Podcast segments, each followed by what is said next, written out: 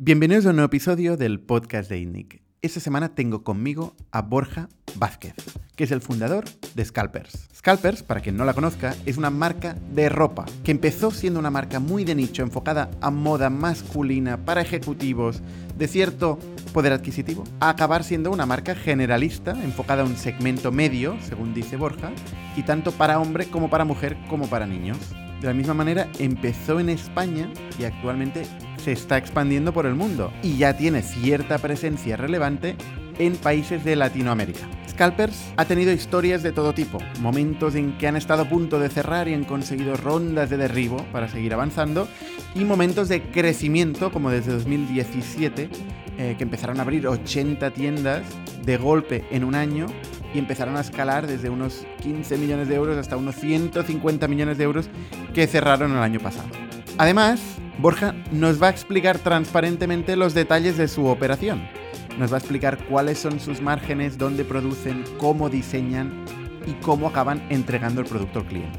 Me sorprendió mucho que con una operación tan complicada consigan márgenes del 16% de EBITDA. En definitiva, otro caso de éxito de retailer en este caso sector moda, que para aquellos emprendedores que quieren crear una marca va a ser de gran utilidad. Y el podcast de esta semana nos lo trae Factorial, que es la plataforma de recursos humanos que permite automatizar la burocracia, los trámites, las gestiones, se puede programar en una plataforma sin código todos los procesos que tienen que pasar cuando un empleado llega a la empresa. Todas las formaciones que tiene que recibir, lo que tiene que rellenar, los documentos que tiene que firmar, lo puede hacer todo online sin que participe un ser humano. De la misma manera, los procesos de nóminas permiten aglutinar toda la información relevante para pagar una nómina, desde los variables, las horas extras, partes de baja, beneficios, llegan de forma automatizada al gestor y vuelven después del gestor automáticamente al empleado. ¿Y qué es lo más importante de todo esto? Que por fin la información está accesible para todo manager, toda persona de recursos humanos y finanzas que tenga que acceder a ella, tanto sea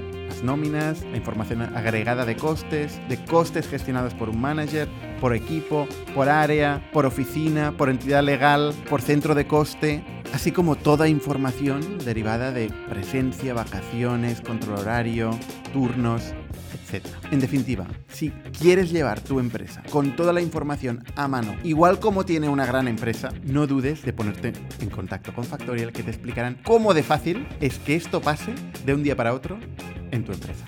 Muchísimas gracias Factorial y muchísimas gracias sobre todo a todos vosotros que nos mandáis feedback cada semana, nos recomendáis invitados, nos dais temas para los que discutir en las tertulias de los jueves. Venís físicamente y hacéis preguntas.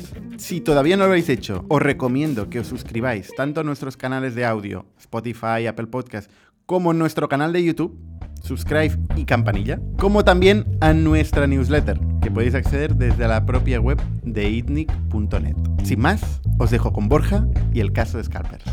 El emprendimiento mueve el mundo. Aquí aprendemos de las personas que lo ponen en marcha. Bienvenido a las historias de startups de ITNIC. Bienvenidos una semana más al podcast de ITNIC. Yo soy Bernat Ferrero y esta semana estoy con Borja Vázquez. ¿Qué tal, Borja? ¿Qué tal? Borja es el fundador de Scalpers. Sí. Y cuéntanos, ¿qué es Scalpers? Bueno, Scalpers es una. Digo, ha evolucionado tanto. Es una marca. tanto no, porque lleva cinco años. No, hombre, no, como cinco años. ¿Ah, no? ¿Cuánto tiempo lleva Scalpers? 16. 16. Como 5. no, cinco años no. Hostia, es que estoy viendo en LinkedIn que Sí. tienes board chairman.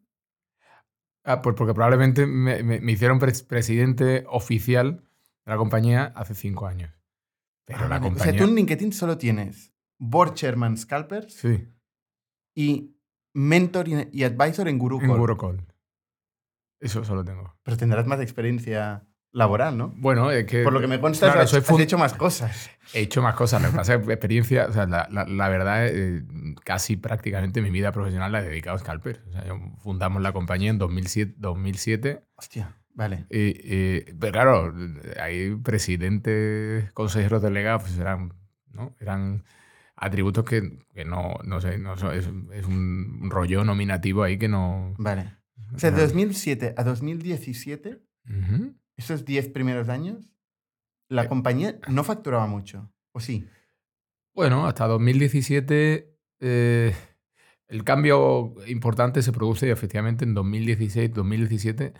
Eh, yo creo que estaríamos en torno a los 16, 17 millones de euros en esa, en, esa, en esa fecha, más o menos. Y en el 2017 de pronto, oye, vimos que el viento sopla y abrimos no sé, 80 o 90 tiendas en ese año. El 2017. Sí, fue un cambio radical. Fue un cambio, fue un cambio de modelo. Nosotros veníamos de un concepto un poquito más aspiracional, más de, eh, tienda destino, más boutique, y pasamos a un formato mayor de tienda con mucha más eh, capacidad de tráfico de exposición, mucha más eh, mm, digo, rotación de colecciones, un modelo más pensado, más parecido a lo que, es una cadena.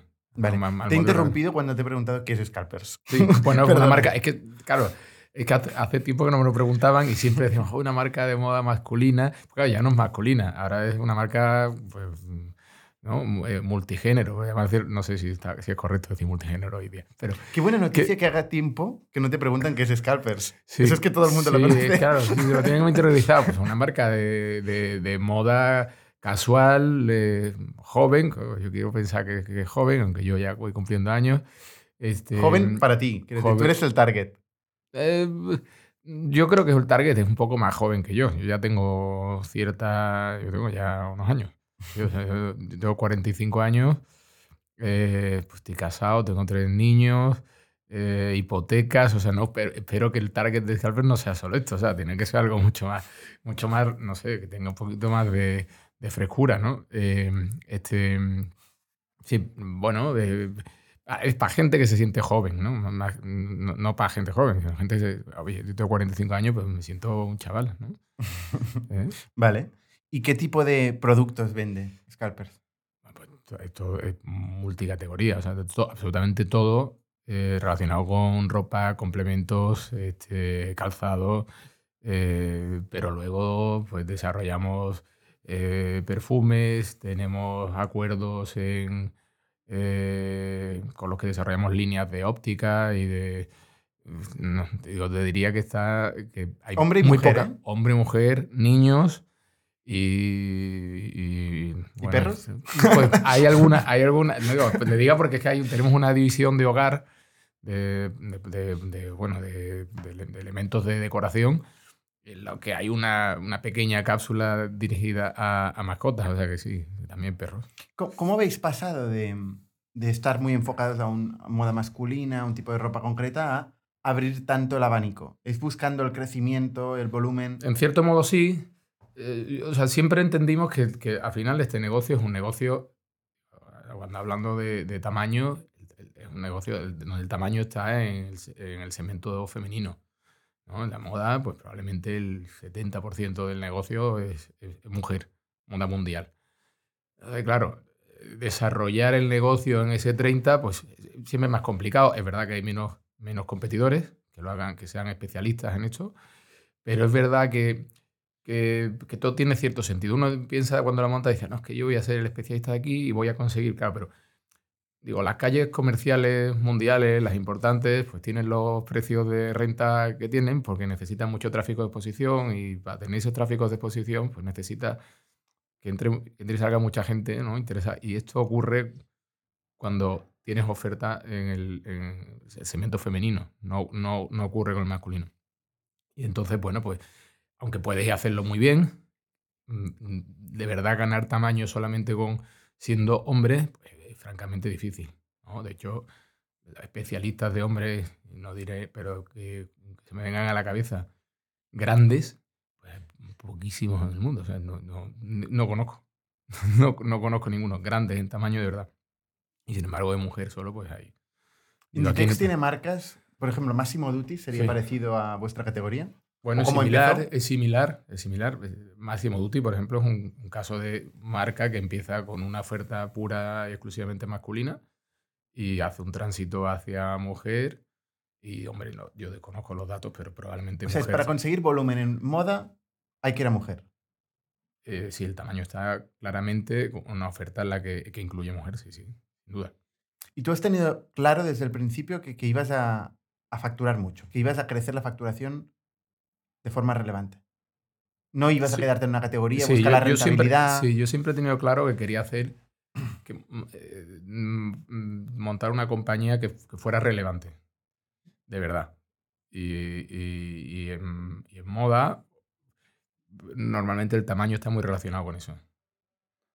Y claro, pues, eh, si quieres ganar tamaño, pues tienes que, tienes que ir, tienes, tienes que estar abierto a hacer mucho más abierto tu concepto. En la dicotomía entre relevancia, entendida como volumen Sí, y marca, y rentabilidad, sí. ¿cómo te has movido a lo largo del tiempo? ¿Y cómo estás Bueno, real- re- ra- realmente, no- eso no- sé que no ocurre, habitu- o sea, que no necesariamente ocurre así, pero en este caso, la relevancia eh, y la rentabilidad eh, van unidas. Eh, Eventualmente seguro que van unidas, ¿no? Pero a veces, oye, dices, voy a abrir un país, ujú. esto me va a atacar la rentabilidad, pero tengo una expectativa de relevancia Vale, mayor. Eso, vale. Por ejemplo, ¿eh? Porque estamos, yo estoy hablando ahora, sí, efectivamente. Cuando la- esa relevancia incluye apertura de nuevos mercados, eso no necesariamente va unido. Eso a veces Como la sabes, rentabilidad le es una patada Eso buena. sí, sí, sí, sí.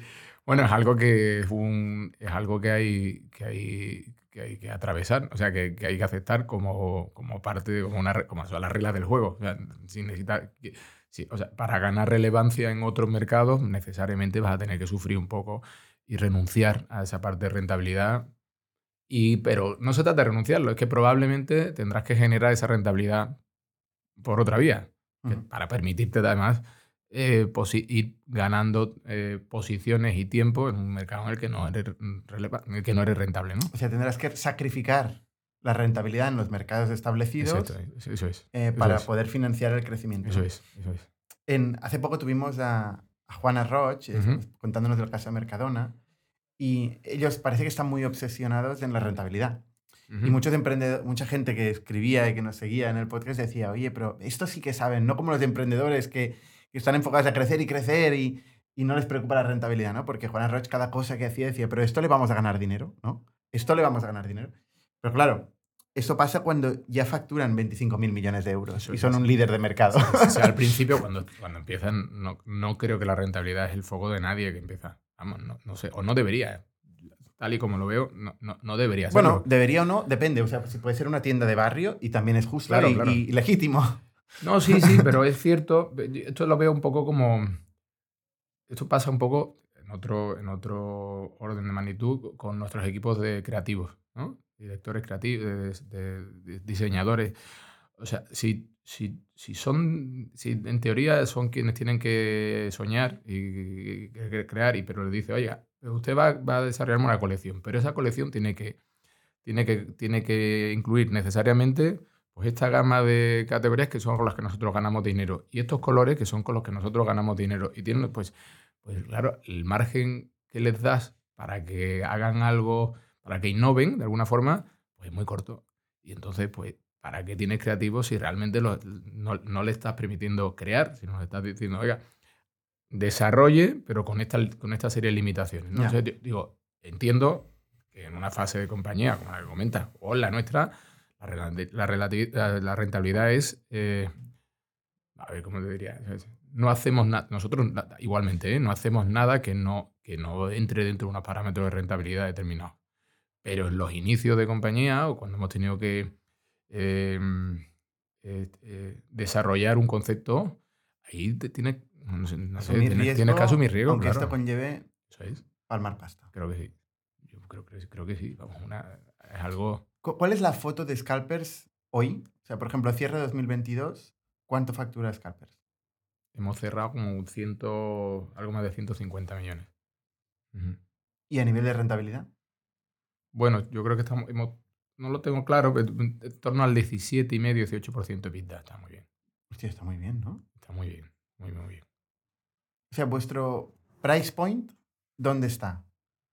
Eh, ¿qué ti- con vuestro target, que es, es una persona más eh, con más poder adquisitivo. No, es no, una no marca. busca pronto moda, No, ¿no? el, pro- el problema, o sea, nosotros, o sea, la marca ha ido evolucionando. Yo creo que lo bueno que ha tenido Scalper es que ha ido evolucionando mucho, eh, tanto el concepto de, o sea, el, tipo de oferta, digo, en, en, en, eh, no, no me refiero a, segmento precio, el tipo de oferta en cuanto a, variedad y, concepto y también el tipo de, digo, en, el precio de la oferta. Em, ha ido evolucionando más de un concepto, como decía, de, de, modelo de boutique, podríamos llamarlo, ¿no?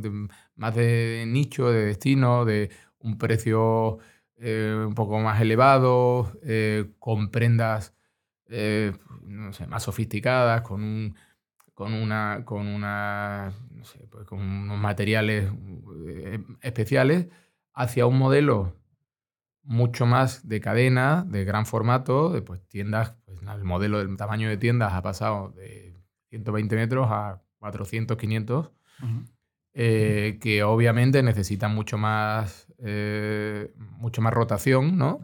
Y eso eh, está relacionado con que hemos tenido que, construir una, una, estructura de oferta y de precios pues, que esté relacionado con también que esa rotación pues, encuentre eh, pues, productos más cercanos a su capacidad adquisitiva. ¿no? ¿Vuestra venta media?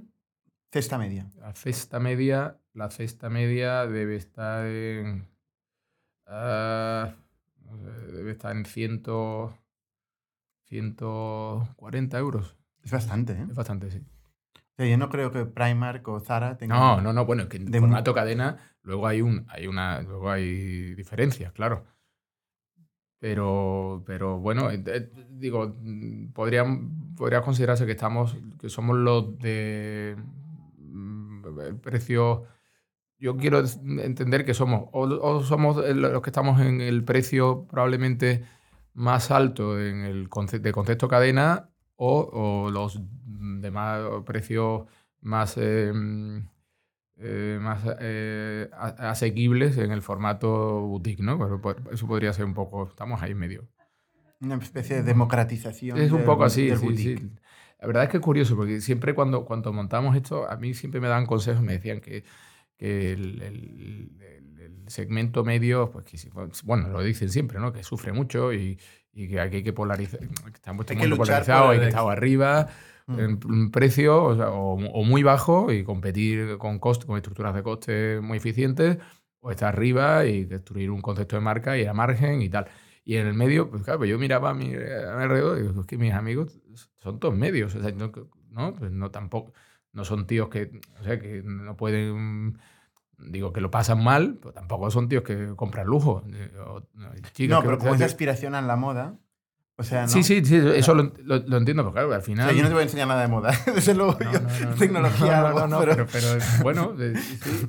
digo, al, al, final a nosotros el, el, el, segmento medio nos ha dado muchas alegrías, la verdad es verdad que todos fueron polarizándose, o sea, muchas compañías han ido polarizándose a ser muy bajos de precio o con grandes superficies y tal, o, irte a, lujo, y ahí se quedó un espacio, que no digo que no haya competidores, claro que los hay, pero, pero un espacio interesante en el que crecemos muy, muy bien.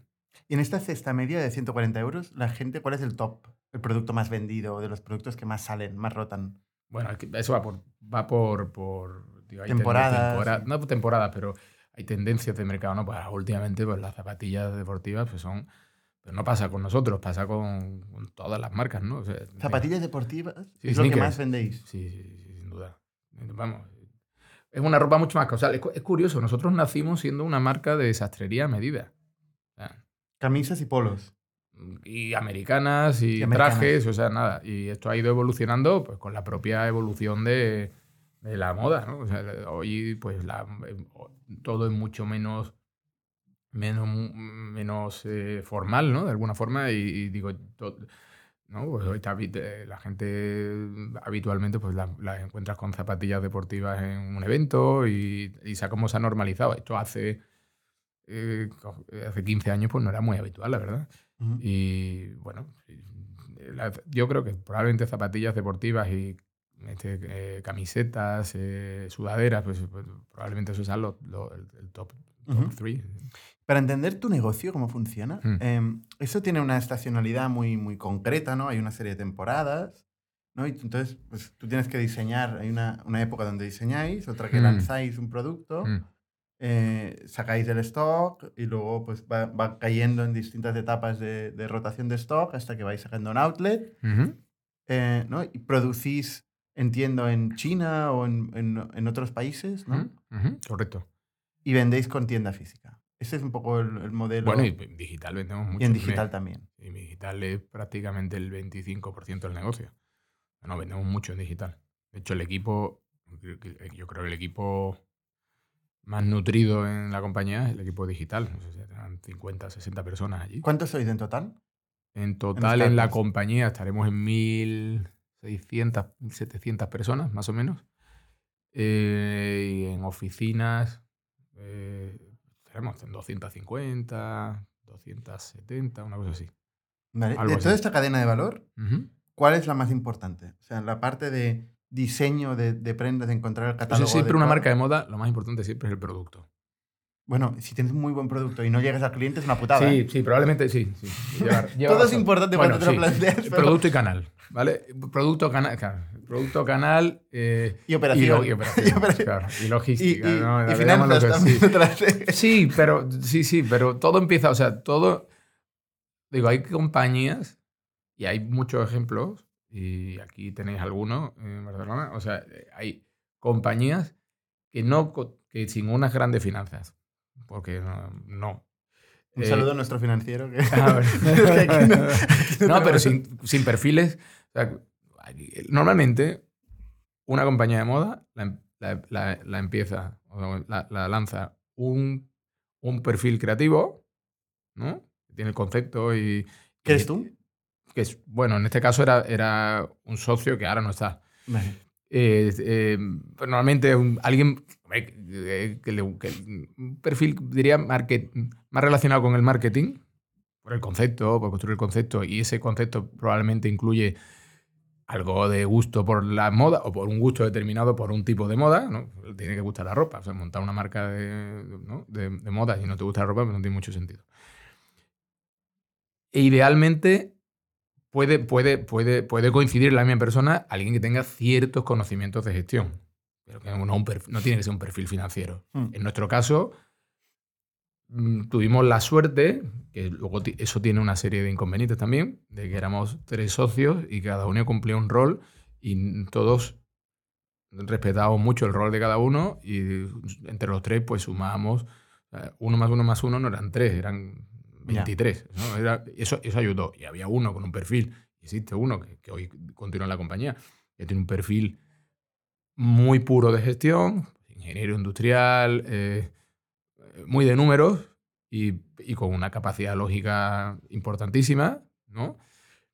Eh, uno con un gusto, o sea, con un gusto especial y una sensibilidad de producto mm, especial, ¿no? Eh, no habitual. Y yo que estaba en medio un poco y que, y que entendía algo de los dos mundos y, y- y conseguía, contabas la conseguía, contaba la historia y conseguía que, que esos dos mundos eh, pudieran crecer respetando los, los- los espacios de cada uno, que no siempre son fáciles, sobre todo cuando, cuando empiezan, ¿no? Eh, pero te decía eso, digo, porque, porque eh, eh, claro, si no funciona, si, aquí te decía, porque hay compañías, y estáis viendo compañías ahora que, que crecen de 0 a 25 millones en dos años, no hay, no hay ni financieros, no hay nada ahí. Hay Bueno, alguien que tiene una idea. Nude, por ejemplo, que lo estuvimos Sí, aquí, sí. también fueron de 0 a 12 Sí, o... pues, pues, en- Estaba pensando en esto, por ejemplo, pero que son espectaculares.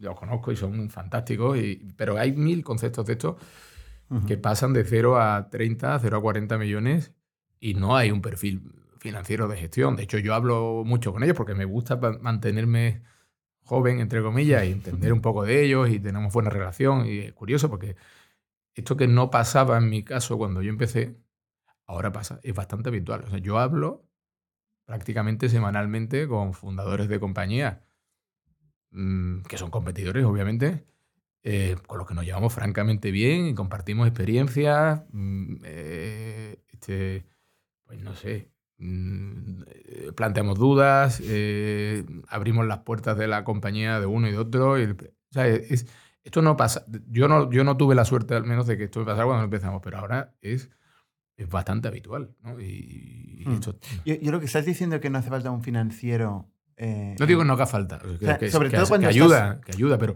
cuando estás creciendo eh, ¿no? y estás en esta etapa donde te estás financiando con tus propias ventas y con los proveedores, eh, todo va muy bien, pero cuando ya empiezas a hacer inversiones fuertes en stocks, empiezas a tener operaciones más complicadas, yo, yo- eh, sí, cuando te está- se estancan las ventas, obviamente. ob- es el momento donde te acuerdas del Yo no, dicho, yo no he dicho que no. Claro, claro que te acuerdas. claro. Yo no digo que no haga falta, por Dios. No, no, no, no, no he dicho esto.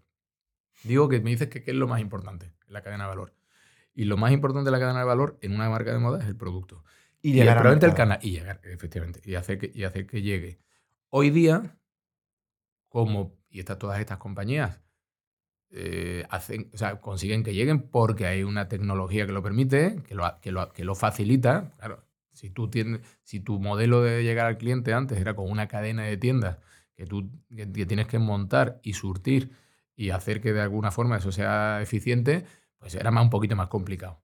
Ahora montas algo que funciona eh, digo, en redes sociales o en cualquier otra plataforma, eh, mm, pues genera, genera interés y al día siguiente está vendiendo 20 millones. Es es que es la verdad, así funciona. Ahora, ¿cómo le das soporte y tal? Bueno, claro, eso, tiene, eso es importante. Pero, pero primero tienes que tener ese producto que de alguna forma genera eh, el engagement con tu audiencia. Si no, si no, no. Y, y para entenderlo, ¿cómo, ¿cuánto invertís en, en diseño de producto? ¿Cuánta gente tenéis? Tenemos, no sé. A ver. Entre diseño y producto y equipo de marketing que cuenta ese producto, o sea, que también para mí es parte del producto, o sea, porque al final una camiseta es una camiseta y, la diferencia con otra camiseta va, no solamente va, no es una competencia solamente en precio, sino qué historia te cuento la camiseta por qué porque entiendes que esta camiseta te aporta algo distinto a otra que está colgada ahí, que en definitiva es un, un trozo, o sea, una, una prenda de, un tej- de, de algodón tejida. ¿no? Al final, en, resumen, es eso. El, producto no es solamente quien idea el producto o quien hace que físicamente mm, se construya y pueda aparecer una tienda, sino quien piensa por qué esa camiseta con esa composición, por qué en este momento, por qué historia vamos a contar detrás de la camiseta, cuál es la campaña que va detrás. Eh, Lo hacéis todo a la vez. Sí, O sea, marketing está involucrado Sí, en, en producto. en- en esta fase de ideación de producto. cada vez, cada vez, eh, digo, esto al principio costaba, pero ahora ya, pues esto va fluyendo de forma natural. Es que es algo que a mí me preguntan mucho, ¿pero tú qué haces en la compañía? ¿No? Amigos míos que, me- que me que al principio me veían vendiendo corbatas por la calle y o yo qué sé, ¿no? ¿pero tú ahora qué haces? Pues hay un montón de gente. Pues lo que hago es que es, es abrir canales de comunicación, ¿no? Básicamente entre los equipos. O sea, intentar que todos tengan claro cuáles son, cuál es la estrategia y luego en la parte táctica abrir canales de comunicación y que, y que la comunicación fluya y que, y que se creen alianzas entre equipos, que hagan... es- Eso es mi, esa es mi, mi- mi tarea diaria, vamos. Imagíname la tuya, no sé. Sí, parecida. parecida. no sé. Eh, entonces, em, o sea, dice- ¿cuánta gente me has dicho que está involucrada? Involucrada entre marketing producto y tal, probablemente más, más- de la mitad de la compañía. Más de la mitad de la compañía. de la compañía que está en oficinas. ¿eh? Entonces, ¿esto se diseña dónde? ¿Físicamente? ¿Dónde? En Sevilla. En Sevilla. ¿Estáis Ujú. en Sevilla? ¿Tenéis los headquarters en Sevilla? ¿O todo, la- todo el mundo está en, en Sevilla? Todo el mundo está en Sevilla. ¿Vale? O sea, todo Hay lo demás son tiendas. hay ¿eh? una oficina, todo lo demás son tiendas, hay una oficina comercial en Madrid, una oficina de 600, 700 metros, donde hay mucho puesto nómada y llegas y te conectas y, y donde tenemos un showroom de venta a, a canal independiente. eh, bueno, por, por, por, por facilidades logísticas, pues cuando viene alguien de, qué sé yo, de México, de alguna cadena departamental o, qué sé yo, de Chile, pues, pues más cómodo que llegue a Madrid y, y haga selección de lo que quieren comprar y tal en Madrid, que tengan que venir a Sevilla, aunque cada vez más prefieren venir a Sevilla, entender la realidad de la compañía, Vale. de cómo nació, de claro, la- las instalaciones en otros, en otros sitios pues, pues son distintas también. Pero, y luego no es, no es cierto que solamente, o sea, nosotros tenemos ya una serie de proveedores con los que llevamos años trabajando, que entienden, están perfectamente alineados con la estrategia de compañía, conocen hacia dónde vamos, qué queremos hacer, em, que nos ayudaron mucho con el lanzamiento de, la línea de mujer, que fue un cambio radical en la compañía, y que ya mm, son años trabajando, entonces ellos aportan mucha parte del diseño también, o sea, ellos, ellos ya nos plantean mucho. ¿no? Y, van pensando, o sea, no es nuestro equipo solo, es que hay varios equipos que piensan y que además que nos, nos, enriquecen, porque al final mm, tú estás en tu concepto diseñando solo con tu concepto, mm, pierdes un poquito, a veces puedes perder la realidad de lo que está pasando y proveedores que tienen más contacto con la realidad y que no están tan viciados ¿no? por, el, por, nuestro, por nuestro rótulo, sino que viajan en otros sitios y conocen, pues te, te aportan ideas que de alguna forma pues, te, van, te van enriqueciendo el concepto. que es básicamente lo que están haciendo otros, lo que te cuentan los proveedores es lo que hacen los competidores. Bueno, la realidad, la realidad es que esto, digo, eh, este negocio va, va de, conocer mucho mm, qué tendencias están desarrollándose en determinados puntos eh, en la geografía mundial y, mm. de elegir cuál crees que es la que va a pegar. Algo así. Eh, nuestros equipos viajan muchísimo. La partida de viajes pues, probablemente sea de la Mm. de las altas de gastos en la compañía, pues, pues hay que viajar mucho y pues, viajas pues y, que, y ves la gente en el metro? Bueno, sí, también, también, claro, es que... Digo, ¿Cómo se llama esto? Promo, promo No. Eh, cool hunting. Cool hunting. Sí, le llaman así, pero digo, pero... ¿Tenéis en plantilla a alguien que tenga este título no, en LinkedIn? No, es un, es un, mira, es un, puesto que siempre se, siempre se, siempre se pide, pero, pero a mí me parece, sí, yo creo que hay compañías que los tienen, pero es como a mí me parece horrible. O sea, es como decirle a alguien, oye, encárgate tú de, entender cuál, qué, eh, qué, va a ser eh, el ADN de nuestra compañía. Es una auténtica, vamos, es una auténtica locura. Yo voy caminando por la calle o paseando, pues estoy en Barcelona, aprovecho y me doy un paseo y no digo que siempre, pero siempre encuentras tendencias o encuentras, depende, es como, es un tema de, puro de, de, de, de ADN emprendedor, ¿no? Mm. Estás mirando... y tú eres el, primer cool hunter, ¿no? Digamos. Claro. Y todo el mundo debería serlo un poco, debería sí, claro, En, claro. Scalpers. A mí me... claro, yo no entendía, al principio... Eh, coño, había, diseño, perdón, había, había, había diseñadores que, que los veías con revistas y tal, y, y, y, todas, y entonces todo, todo, todas las mesas pues están llenas de revistas y digo, oye, pues ¿cuándo vais a ver las tiendas?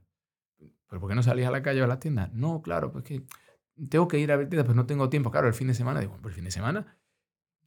Pero claro, eso no es parte del trabajo, no es parte del trabajo. joder, si eres diseñador, debería ser parte de tu vida, no del trabajo. O sea, entender qué es lo que está pasando. Digo, así, lo, así lo veo, ¿no? O sea, eh, y, y, bueno, eso ocurre, digo, lo, la diferencia entre los buenos y los malos prácticamente es que los buenos lo, viven, ¿no? Claro.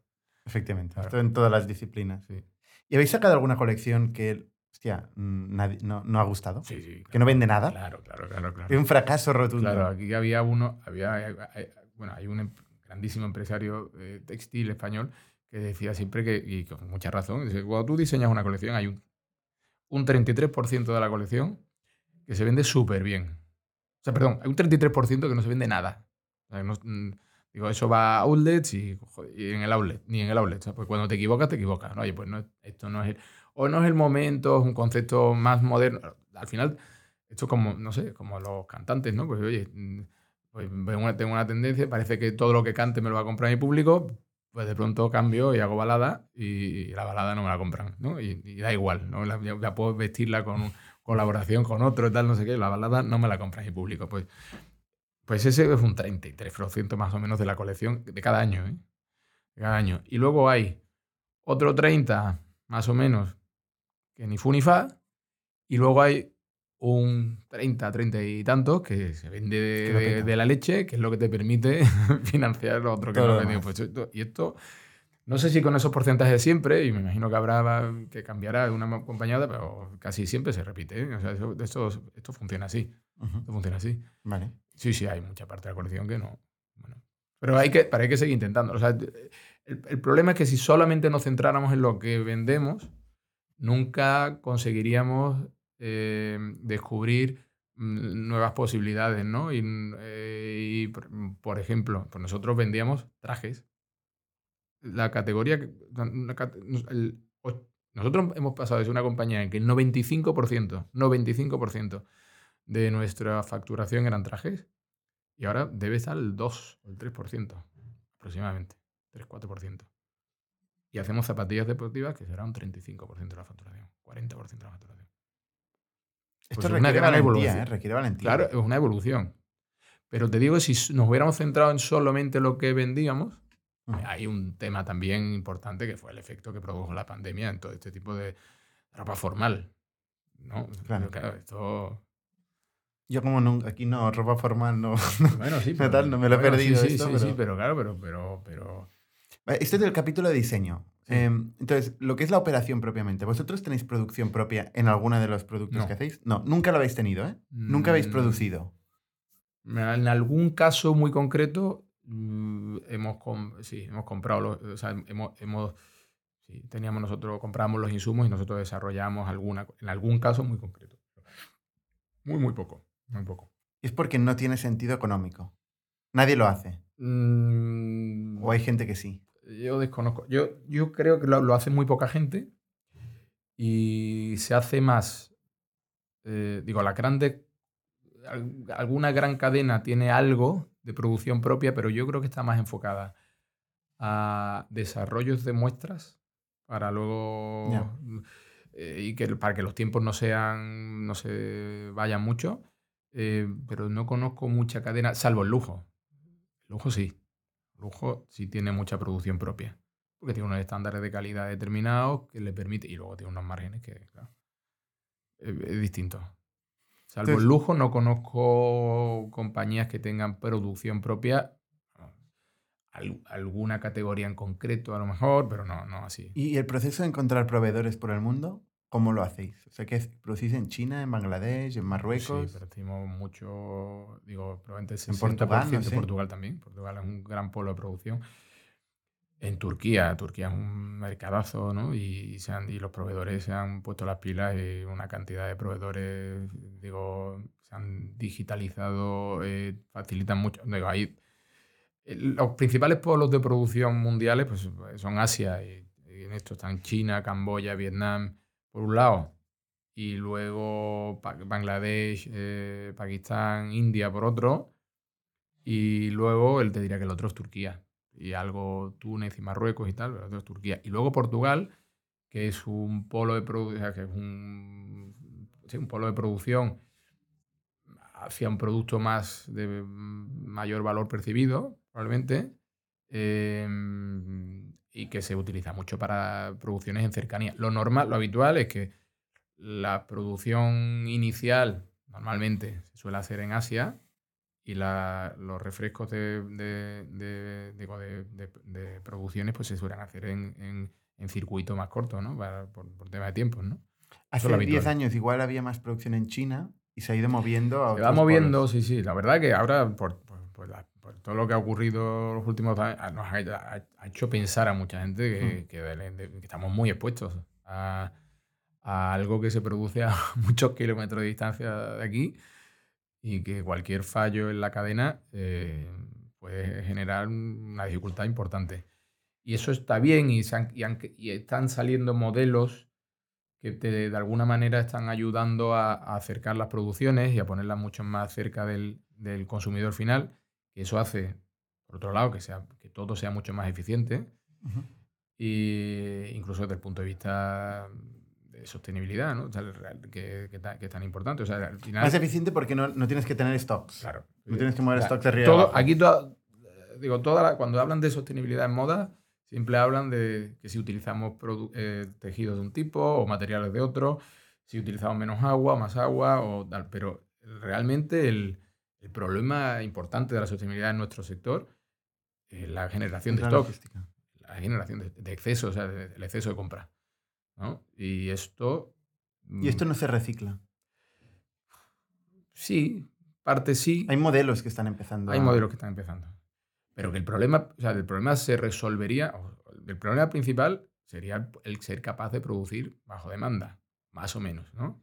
Eso sería la leche. Pero sería volver al modelo de toda la vida. Que Claro, aquí en No, pero hay modelos que te permiten acercar. O sea, no- obviamente nunca no es, no- no es así, pero, pero en la medida en que puedes acercar la producción a quien toma la decisión final de compra y lo, y, y lo tienes más cerca, pues puedes producir lo que de verdad vendes, no esas grandes cantidades. Hablo de, ya de cadenas, ¿no? que son las que generan el principal problema. o sea, al final se mueve la producción por el peso que tiene en la producción la mano de obra, ¿no? ¿Entiendo? Aún hay mucha parte, hay, aún en determinadas categorías hay mucha parte en la que el peso de la mano de obra es muy importante, pero cada vez más hay más procesos automatizados. automatizados. Entonces, en esas categorías en las que hay más procesos automatizados, pues eso te permite... Mm, eh, mm, acercar la producción de determinados procesos que son. O sea, básicamente hacia donde en teoría eh, estamos tirando, los que eh, tenemos el foco puesto en esto, es a, acercar todos esos procesos que son de verdad los que generan valor en la prenda. Em, y que se hacen, que hoy la parte que de verdad genera valor en la prenda se hace, se hace con tecnología prácticamente el 90% se hace con tecnología. Y eso realmente es relativamente sencillo tenerlo cerca de, cerca de, tu... ¿Y te has planteado abrir una fábrica en Sevilla? Sí, no, no, una fábrica así, pero sí un centro de, producción. O sea, sería muy difícil traerte, o sea, competir en mano de obra. Al final la prenda tiene que venir en crudo, ¿no? Por decirlo de alguna forma. Pero todo lo que tú le aportas de valor a la prenda, detalles determinados, lavados, tintados, eh, cosidos, bordados, eh, mm. algún tipo de print, pues todo eso, ya hay posibilidades de hacerlo con tecnología. Y esto te permite que probablemente la producción en crudo, por decirlo, eso tendrá que seguir viniendo de determinadas eh, geografías. ¿Qué es la producción en crudo? El, no sé, un pantalón, unos pantalones eh, en un tejido en crudo sin tintar, eh, cortados y no cosidos. eso es la producción en crudo. O sea, lo más básico es el tejido eh, con la forma del pantalón. Tejido en crudo, o sea, sin, sin, sin tratar, sin lavar, sin, sin tintar. Eso, eso sería lo básico.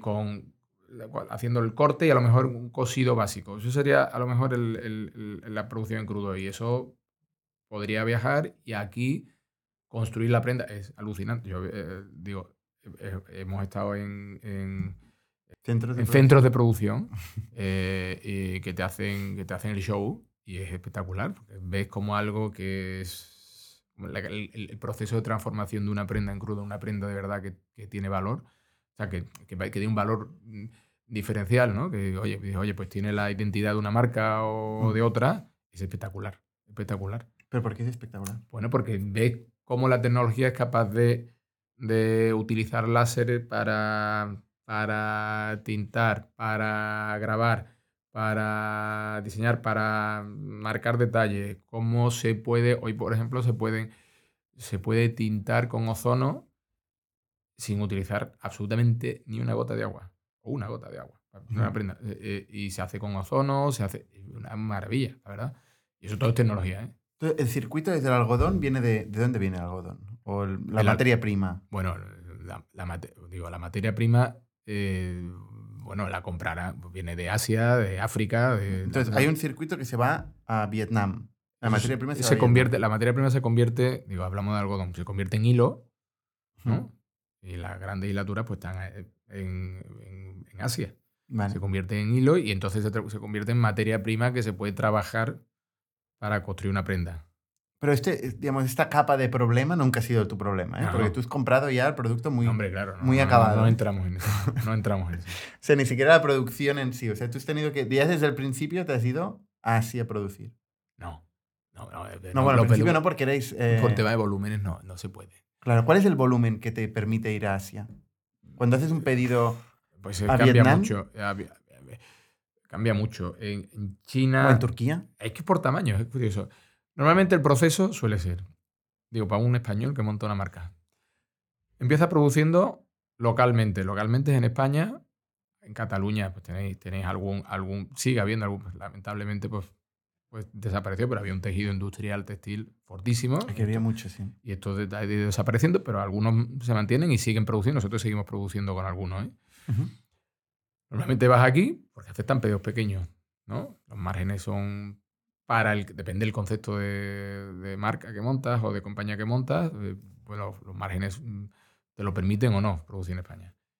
Si tienes un poquito más, un poquito más arriesgado y vas a volúmenes un poquito mayores, te vas a Portugal. ¿no? Portugal. Portugal. ¿Cuál es el volumen? No sé. eh, 500 prendas por color. 500 No sé, prendas por he color. He perdido ya los volúmenes, pero de 300, entre 300 y 500 prendas por color. Y no por talla, ¿eh? La talla. No, no, no, tú, tú eliges un modelo, fíjate, el jersey que llevas.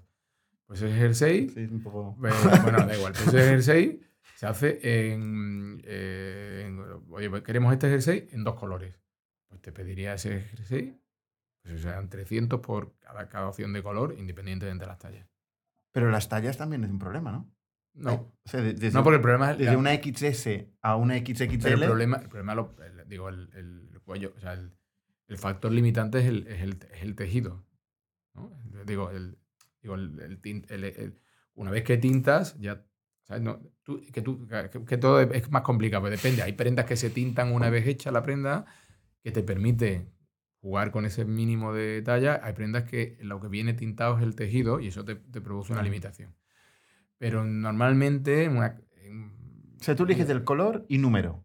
Y luego hay un split de, ta- de tallas que ya se hace Sí, como es casi estándar, es estándar, ¿no? Bueno, cada, un- cada marca tiene sus, sus escalados y mm, sí, depende. Pero es estándar la distribución entre XLs, S y Ms, ¿no? Es más o menos estándar, o debería ser más o menos estándar. Porque es la población. Bueno, algunos, algunos ahora, que si me están escuchando y algunos que lo hayan sufrido dirán que, que tu tía, ¿no? Que, que nosotros éramos tallas mucho más estrechas y es verdad que inicialmente quisimos hacer un concepto, esto hace años ya, de que, la, que las prendas fueran mucho más ajustadas, pero claro, es que esto hoy día pues, no funcionaría. Nuestras tallas son mucho más holgadas porque la tendencia de mercado es a ir mucho más holgado que hace 15 años. Pues esto, eso son tendencias. ¿Es porque vamos más holgados o porque somos más gordos? No, no, no, no, no la verdad. No, vamos mucho más holgados. pues, Hay mucha, una tendencia a ir mucho más eh, cómodo en general. Es un tema de tendencia. Sí, siempre. Vale. 100%. 100%. Yo creo que las tendencias que están relacionadas con la comodidad vienen para quedarse siempre. Las tendencias que hacen sufrir un poco, esas tienen más riesgo de, desaparecer. Esto es lo que di- digo, lo decía mucho con las zapatillas de deporte. O sea, hace bastantes años, cuando veíamos a un. Esto pasaba mucho. eh, te encontrabas a algún turista americano que, que llegaba a un sitio donde la gente te olvidaba. No, los, veías a los americanos. Bueno, ya pasaba. En, en- en compañías americanas que los veías que iban a reuniones pues con unos, unos pantalones, una camisa, iban siempre con zapatillas de deporte. O, y esto lo veíamos raro, la verdad. Nosotros en una. Ya. Y esto se ha normalizado, probablemente porque es muy cómodo. Es, Claro. que, es que es muy cómodo. Y, y entonces, bueno, pues eso unido a que se ha convertido en una tendencia de mercado mundial, hace que vea muy, muy complicado que mm, de alguna forma vayamos a pasar. O sea, yo no sé qué porcentaje del calzado que se vende mundial es zapatilla de deporte o zapato formal, que podríamos llamar. Pero, vamos, los últimos años debió arrasar, una cosa u otra. Entonces, volviendo a la ruta del volumen. Empezamos en Cataluña con Sí. 100, ci- vamos a decir 100 unidades. Vamos a ver 100 unidades. pues, Si hay algún industrial catalán aquí, estará, estará mandándome mensajes ahora diciendo que estoy diciendo, que 100 unidades no hacen. Pero, pero bueno, digamos 200 en Cataluña, Vale. por decirlo, 500 porque- en Portugal. 500 en Portugal y luego te vas a, un- a Asia. Bueno, Asia y Turquía es similar. similar. ¿Cuánto? Digo Asia, China y Turquía es similar, porque luego están Camboya, que son otras cantidades. Que Camboya más, Sí, más volumen. mucho más volumen. Mucho más volumen. Y, y India es parecido a ¿Cuánto China. volumen? 3.000 por color, 4.000 por color. Eso en Camboya. Sí. ¿Y en Turquía? Pues estará en torno a las 1.000. O sea, a partir de 1000. No, no es así, ¿eh? No es, Ya, una, no, es una, no, es, no es una no es ciencia, vamos. O sea, esto es como negocie.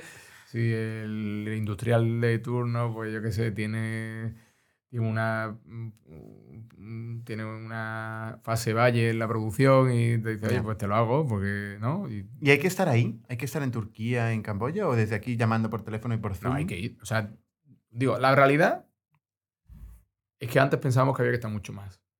Y, con la, y la pandemia nos enseñó que no necesariamente si tienes a los proveedores adecuados. Esto es como todo. ¿No hay que ver la fábrica? Siempre. No, eso sí lo, sí lo vemos, pero por ejemplo, hemos estado produciendo dos, los últimos tres años en China y no se podía ir. Ya. Y sí, bien, llegaba bien todo. Sí. O sea, ya, ya sí. Oye, hemos vivido experiencias de todo tipo, ¿sabes? No me acuerdo. Cuenta, cuenta. No, hemos vivido, no sé, yo recuerdo eh, hace bastantes años, eh, el logo de la compañía ha evolucionado, ¿no? Y Nosotros empezamos con un logo que era un pulpo. Eh, y luego vino una compañía muy grande mundial de entretenimiento que tenía registrado un pulpo similar y nos, nosotros estábamos empezando, entonces mandaron una cartita y decían, oiga, es que este pulpo que están utilizando ustedes, pues que es Está igual pillado. que este y lo está pillado y nosotros además producimos ropa con esto en Estados Unidos y tal. ah. Vaya, y, decidimos, oye, ¿qué hacemos? Nos vamos a plantear... O sea, yo tampoco la, la- la- la queja tenía mucho, mucho contenido, pero decimos, oye, podemos pegarnos la vida pleiteando con estos tíos, que seguramente tendrán unos despachos de abogados. Además, tú eres abogado, ¿eh? Yo soy abogado.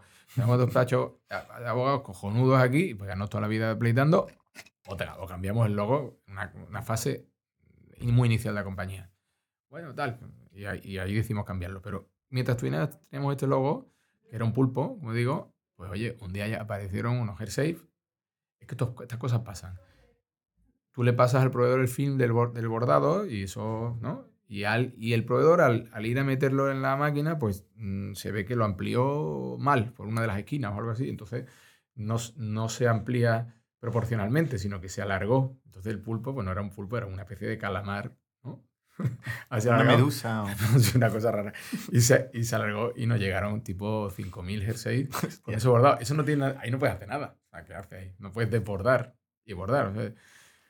bueno, pues ¿Qué no- hicisteis con Pues, eso? no, pues Están en el con- museo de contamos una Scalper. historia. No, se vendieron, yo creo que se vendieron absolutamente todos y contamos una historia, una especie de, de edición especial, dijimos que era. ¿Ah, sí?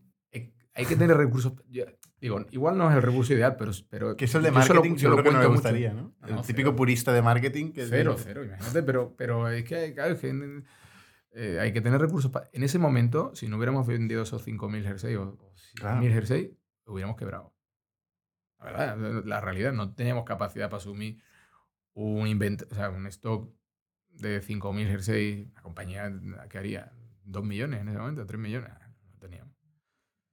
No serían 5, eran muchos, eran 10.000 jerseys. no. ¿Penalizáis de alguna forma al proveedor? Ahora sí, En aquel momento te lo comías, ¿eh? penalizar. Eh, básicamente te veía llorando y te decía, joder, macho, venga, te voy a quitar, te voy a, venga, te descuento un 30%, ¿no? Pues yo, pero te veía llorando, te pasándolo mal. Ahora ya tenemos unos contratos que se suelen cumplir, muy, muy concretos de producción, de, oye, pues si esto, las prendas tienen que tener eh, mm, eh, unos, unos niveles de encogimiento, las prendas se someten a lavados, a tintados, en, calor, y eso puede producir que respecto a la escala inicial ¿no? de medida, pueden producirse cogimientos o lo que sea, bueno, pues tenemos unos, unos márgenes donde nos movemos y que consideramos aceptables, ¿no? Y a partir de ahí, pues luego, pues, si no, eso no funciona, pues O sea, hacéis un control de calidad Mm. allí, allí, antes de... allí, previo al embarque, y Y- aquí también. Y aquí también. Sí, sí. Esto es muy caro, ¿no? Hacer tanto control de calidad. Sí, pero aún así, Y aún así salen cosas Mm. aquí. sí. Sí, sí. Claro, porque el control de calidad es aleatorio. Nadie controla. Imagínate, no, no, eso es imposible, sería imposible. Pero normalmente, bueno, son así, casi siempre. Los controles de calidad que conozco suelen ser, suelen ser aleatorios. ¿no? Eh, Oye, vamos a abrir esta partida y Mm. esta de allí y esta de allí, ¿no? O sea, habitual. ¿Y el salto de precio entre Portugal y Turquía es muy significativo? Eh, Yo creo que debe, ser una, debe haber una diferencia de un 15%. O sea, de precio de coste, ¿no? Sí. ¿Y de, y de Turquía a Camboya? Mm, En torno a otro 15, más o menos. Más o menos. Es que depende mucho. Hay, no hay tanto ¿eh? entre Turquía hay y tanto. Camboya. No, no hay tanto. Un poquito más caro. Pero, y también depende del tipo de proveedor al que vas. Si el proveedor es- los grandes, los grandes proveedores. Y luego hay, y luego hay fábricas, grandes industriales chinos que también tienen producción en Turquía. Que- la- al Bueno, final es que ahora que Turquía y, y India y Pakistán es la China de la China, dicen, ¿no? Eso es. O sea, ellos mismos están, están moviendo la Eso es, producción. eso es. O sea, porque muchas veces está produciendo en Turquía y realmente está mm, produciendo con chinos en Turquía. Digo, este, mm, sí, bueno, eh, está muy relacionado aún con el coste de mano de obra. ¿no? Luego hay un, hay un tema que es que ha habido condiciones muy, muy duras de producción en estos países, Sí, ¿no? sí, Eh, ha habido mm, bueno, eh, sobreproducción, explotación, mm, sí, sí, sí. eh, fábricas que han colapsado y han muerto gente, ¿no? Mm, Trabajo infantil. sí. ¿Todo esto lo controláis? Eh, eh, lo intentamos, ¿eh? Es difícil. ¿eh? O sea, la, la verdad, la porque no, no tenemos los recursos para hacerlo, la verdad. O sea, realmente mm, tú vas a una fábrica y mm, probablemente lo que tú estás visitando no es el centro único de producción de esa fábrica. Ujú. ¿no? La- Casi todas las fábricas tienen unos centros de producción y lo- obviamente no vas a ningún... Digo, a mí no me ha pasado, pero y alguien que tenga más experiencia que yo, pues quizás sí. Pero no ves a una fábrica en la que están explotando a, a- a niños, eso, eso no lo ves. o sea, no- digo, pero sí conozco casos en los que fábricas en las que de cara a lo que ve el visitante, ¿no? El cliente, ¿Es es todo ok, pero luego pues es- esto es muy difícil de controlar. Entonces, ¿qué hacemos? Pues intentamos producir en proveedores que ya producen con compañías muchísimo más grandes que tienen algo, porque tampoco lo controlan, o sea, que, que tienen más recursos para controlarlo. Y entonces, bueno, pues... eh, Esto famosamente, el, el caso de Nike, ¿no? Que cuenta en su libro Phil, Phil Knight, eh, que ellos, bueno, eh, hubo una, toda una campaña contra Nike porque había mm, trabajo infantil, que reaccionó muy mal Nike, eh, ¿no? A eso, siempre lo negó y se enfadó mucho y eventualmente cambió de política, ¿no? Y puso a, a ver certificaciones, ¿no? Y, y- de hecho, mm, por lo que sé o por lo que cuentan ellos, han avanzado mucho no, en, se ha avanzado en muchísimo. materia de Se certificaciones y avanzado tal. ¿no? muchísimo, muchísimo, muchísimo. Y yo he visto cómo se tintaban los, los pantalones vaqueros en, en Asia. Eso, eso se tinta con una, con una... No sé cómo se llama este, pero... eh, bueno, que, no sé. Eso Una pintura tóxica, ¿no? Una nube tóxica. Y cómo ha cambiado eso ahora, ¿no? Y cómo se hace todo con lavado sostenible, con, con unas aguas que se filtran continuamente, Mm. con una- unos tintes completamente inofensivos. eh, digo, ahora eso ha cambiado mu- muchísimo. ¿eh? Y de esto, en estos 140 euros de cesta media, eh, ¿qué parte es la producción? O sea, ¿qué porcentaje es propiamente la producción? Y entiendo la logística intermedia. eh, No te he entendido. o sea, ¿qué parte es el coste de producción? ¿Cuál es el Ah, margen vale, bruto, vale, vale. básicamente? ¿Cuál es el margen bruto? no? este. Hombre, con un sé. 16% de EBITDA, el margen bruto tiene que ser, como mínimo, superior al 35 o, o 30, 35. Sí, es superior. Superior al 35. Sí. Eh, algo, sí. ah, Sí. Digo, algo, es que no, joder, no, no te puedo decir cuál es mi margen bruto. Joder, el margen bruto agregado no, eh, no- no da mucha información a nadie, ¿eh? O sea, aparte de Bueno, que... te- da, da, da, sí que da. Eh, la- la- o sea, un producto, sí, pues sí, pero sí, es, su- es superior a esto, claro. Es superior al 35%. Mm. O sea, no estamos en la categoría de fast fashion. De No, no ¿no? fast fashion, claro. No, claro. Es, Ah, bueno, tampoco la, la- la producción es. Este, eh, ¿no? Digo, tenemos, teníamos, teníamos categorías de, primeros precios Mm. eh, donde obviamente los márgenes son mucho- mucho más reducidos y que permiten eh, hacer más abierta la marca a un público mayor y permitir, ¿no? Y, y es una- y es- y eso lo construimos con la categoría de primeros precios, pero en general nuestras prendas, pues colecciones son un poquito, yo, yo diría, digo, tienen un valor percibido mayor que el fast fashion, ¿no? ¿Y, ¿Y el stock? ¿Cuánto stock tenéis? Eh, Lo normal es que se genere en torno al 20% de cada, cada campaña, más o menos. Eh, ¿a eso te 20%. refieres? el año pasado habéis hecho 150 millones de ventas. Eh, o sea, unos 30 Mm. millones de euros. No, no. Ve- 20% de la compra, ¿eh? 150 de venta. Ah, Digo, pues no sé, si tenemos que compramos... hacer muchas multiplicaciones. Sí, compramos, tiene que hacer pero vamos a, vamos a ver. pero si compráramos 100 millones al año, más o menos, ¿Vale? 20 es stock. De campaña. Luego ese stock va evolucionando, claro, porque hay, digo, hay canales de, a través de los que damos salida a ese stock. ¿no? Eh, digo, compañías de, de- campañas de ventas flash con, no sé, Ujú. eh, eh, outlets físicos. eh, no sé, ¿Y el stock dónde está? en almacén y en tiendas. Entre tiendas y almacén. ¿Hablas del stock, el obsoleto o del stock general de el stock en general, no sé. El obsoleto Bueno, en eh, el outlet. Digo, A, a inicio de campaña está en almacén, a final de campaña está en tiendas. ¿Y dónde está el almacén? Sevilla, En Sevilla también. en un pueblo de Sevilla, en Guillena. Ahí tenéis todo el stock. Bueno, todo el stock. o sea, Depende cuándo no hagas la en foto. Depende que claro, es que depende en qué momento de la- del año hacer la foto. Hay más, es- mucho más stock en tiendas que en almacén. Depende. La campaña evoluciona así. Además, como el- eh, como, o sea, con, y hablo ahora, estoy pensando en digital.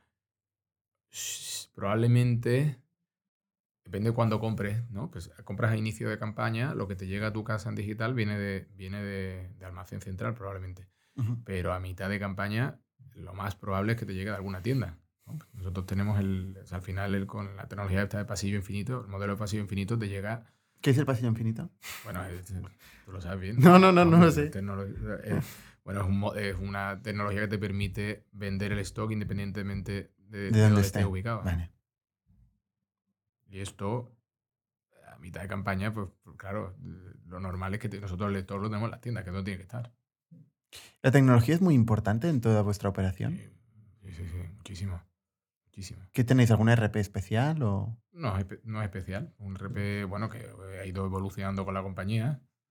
Eh, es un RP comercial, vamos. Eh, Un SAP? No es SAP. No, no, no. Bueno. Odoo, sí, sí. Pues Odoo. Y lo habéis desarrollado, lo habéis extendido vosotros. Es muy extendible, Odoo. Sí, es muy extendible. Eso está muy, eso está muy bien. Eso está muy bien. No tenemos un SAP. Bueno, yo, yo digo, o sea, yo, yo la- mi, mi- Es muy detalle. si hay alguien de ¿eh? Si hay alguien de SAP aquí, eh, igual tiene otra visión de esto, pero eh, cuando hemos, hemos estado alguna vez eh, reunidos con ellos y tal, y mi, y mi socio, o sea, el socio que se dedica a esto en Scalpers, que es Alfonso, el que es ingeniero y ha implantado. SAP en alguna otra compañía y tal, eh, tiene, tiene unos requerimientos, eso probablemente ha cambiado, pero unos requerimientos de, de, de o sea, tensiona mucho la compañía, eh, de dedicación y luego, eh, bueno, pues era muy, Muy rígido, En el muy momento en el que nosotros estuvimos viendo esto, era, era las horas de la, la consultoría y tal, es como muy rígido y, Mm, y muy y muy caro. caro. muy caro. Muy caro. Y nosotros realmente al principio, o sea, cuando implantamos RP, no nos hacía falta un SAP para nada. Y, y vosotros necesitáis conectividad para tener siempre el stock conectado, ¿no? Y eso Odoo, pues seguramente... Sí. Eso unido a la tecnología RFID, las, las etiquetitas. ¿Tenéis a- robots en el centro eh, logístico? ahora llegan. Ahora llegan. Llegan los primeros. y ahora llegan los primeros. Sí, sí, sí. Vale. Un modelo. Yo creo que pio- pionero. Lo, lo- lo han incorporado ahora tres o cuatro compañías. eh, ¿Cuál, cuál- qué modelo? El, de lo- el- el nuevo modelo de robots en. en- ¿Cómo en- se llama? No sé. No Ah, tengo ni idea. Son ah, unos robots especiales. Son unos, robots. son unos robots especiales que, que operan independientemente. O sea, normalmente lo- eh, la tecnología de robot que existía en almacén antes, eh, los, los robots iban por, una- por unos carriles eh, virtuales, ¿no? De alguna forma y tal, y estos, estos funcionan eh, sin carriles ni nada. O sea, es una pasada. ¿no? Soy el técnico, de la, el tecnológico de la, de la compañía, entonces no te puedo explicar exactamente. Y, y el, a nivel de financiación, ¿este stock está financiado? O sea, ¿tenéis muy, muy buena relación con los bancos? ¿Participan mucho en vuestro negocio? sí, sí, ¿O sí, financiáis todo pulmón? No, no, no. tengo- El banco es importante, ¿no? Sí, sí, muy importante. Es básico. Sí, sí, claro. Claro. No tenemos mucha deuda, ¿eh? Digo, es una compañía bastante saneada. Es deuda circulante, ¿eh? Sí, Propiamente. sí. Tenemos mucho, porque ya pasamos una, fa- una fase en la que tuvimos mucha deuda y lo pasamos mal. Y, No, no, claro, la deuda claro, es uno de los grandes. ¿Y el go-to-market? Em, o sea, para llegar la- al cliente tenéis una parte online y una parte de tiendas. Tradicionalmente venís más de tiendas y últimamente, sobre todo en la pandemia, habéis crecido más en online, entiendo, ¿no? Correcto. ¿Qué, qué, qué split tenéis hoy entre online y tiendas? Un 25%. es el, el online.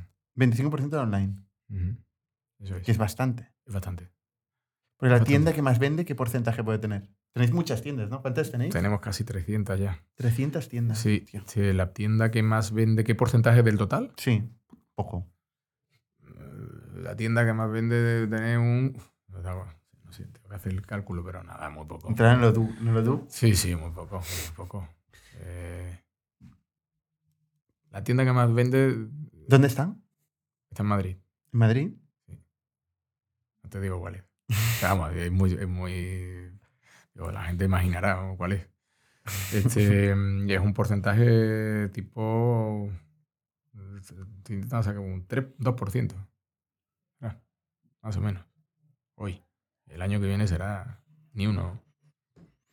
Entonces, el año 2017 abrís 80 tiendas. ¿Qué pasa este año? ¿Por qué decidís hacer esta expansión tan agresiva? Porque fue el año en que entendimos o, o creímos entender que, que si abríamos el modelo hacia tiendas más grandes, con más rotación, con prendas, mm, no prendas más malas, sino más centrados en categorías que nos permitieran hacer prendas de un, de un precio más ajustado. O sea, si tú vendes solo americanas, pues, y ti- eh, pues tu precio es, es alto porque es un producto más, más, más caro de, de construir que si vende sudaderas. Pues entonces le dimos mucha importancia a categorías que permitían que tuviéramos unos precios mucho más cercanos a, a- a un cliente mm, que entendíamos que iba a crecer mucho cuando cre- eh, abriéramos las tiendas.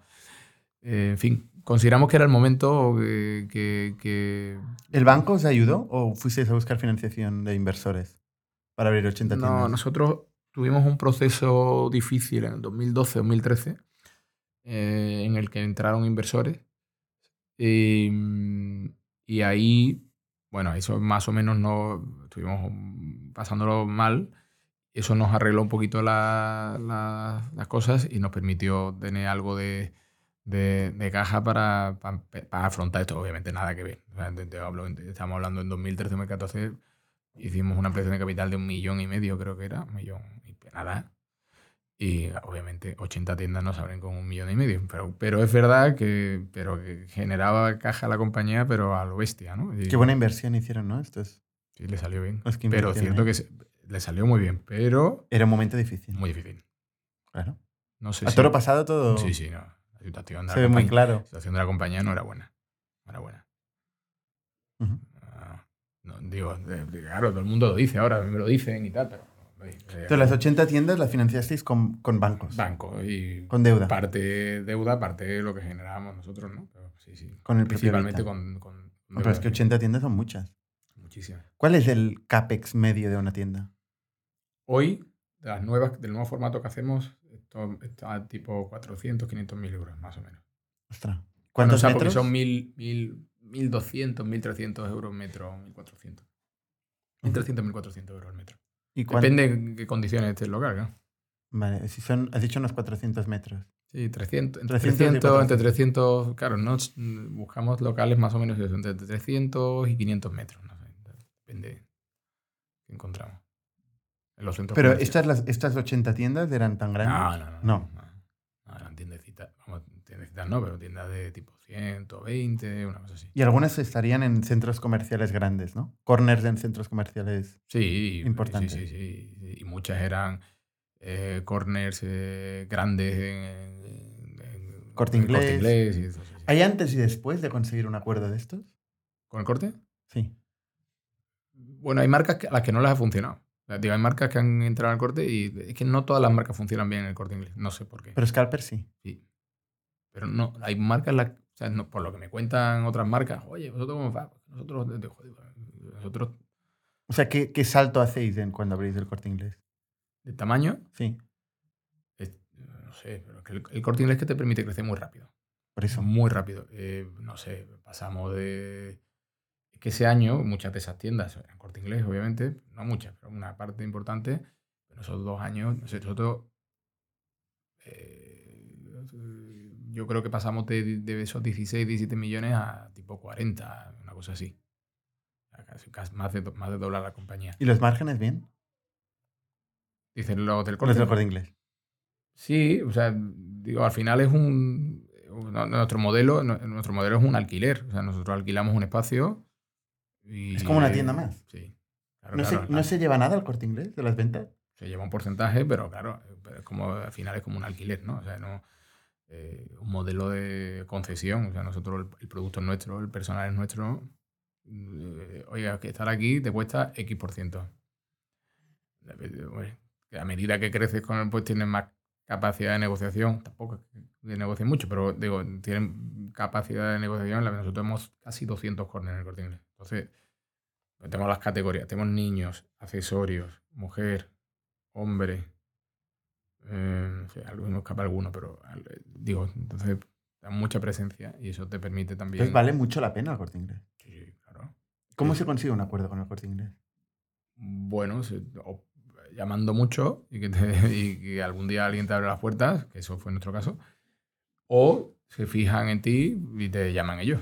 No hace falta un contacto especial ni nada, es insistencia. Ah, ellos, están, ellos tienen un montón de profesionales, tanto viendo compañías nuevas continuamente. Y si ven que alguna funciona, te llaman, porque al final ellos son, eh, al- no, no digo alquilar los espacios, pero ellos, ellos, mm, necesitan maximizar el su, su, su- Su metro cuadrado. cuadrado, ¿sabes? Y entonces el beneficio por metro cuadrado. Entonces, Sin sí, canibalizar sí, su producto, ¿no? ¿O Yo no? creo que, que- no lo sé. La, verdad, tienen nunca- sus marcas. tienen sus marcas, pero cada vez tienen menos.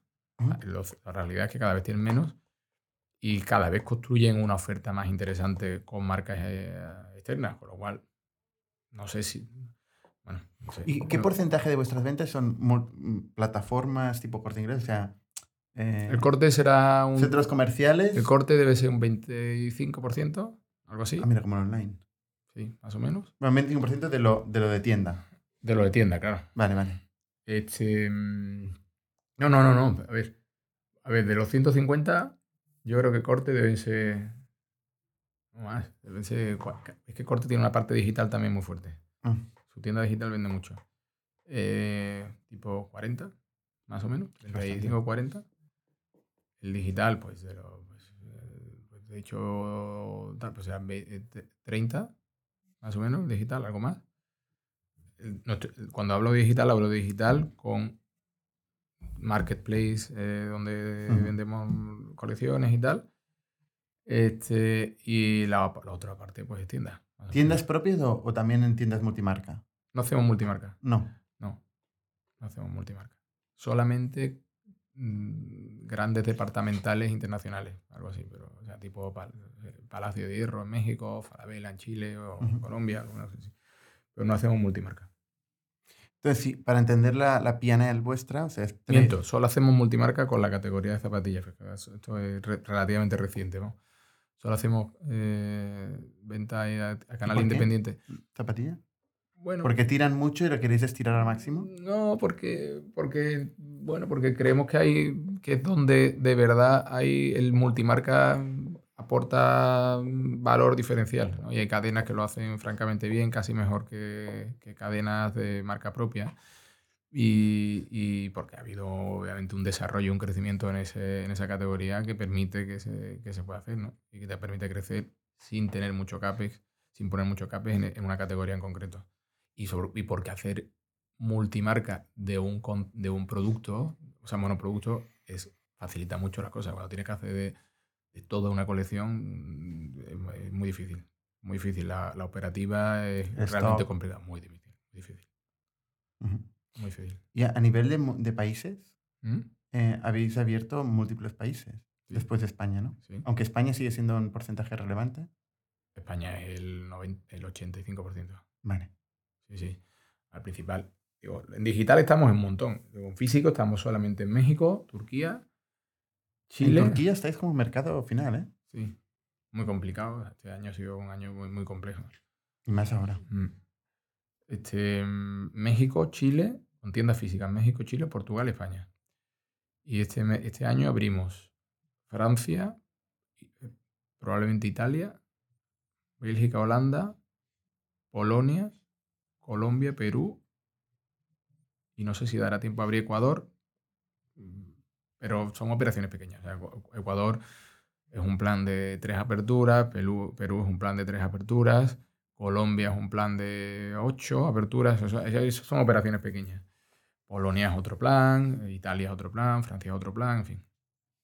¿Gastáis en, en publicidad? Digital mucho, eh, tradicional, ¿no? Menos, un poco. Bueno, tradicional, hacemos un anuncio en tele todos los años. Sobre ventas de los 150 millones, ¿cuánto, cuánto gastáis en publicidad? En publicidad, como un 3%. Un 3%, ¿eh? O sea, Ah, no, claro, pues, si, si tenemos que meter la parte digital también, algo más quizás. Algo más quizás. Sí, sí, sí, algo más. Un 6, un 7, por lo menos.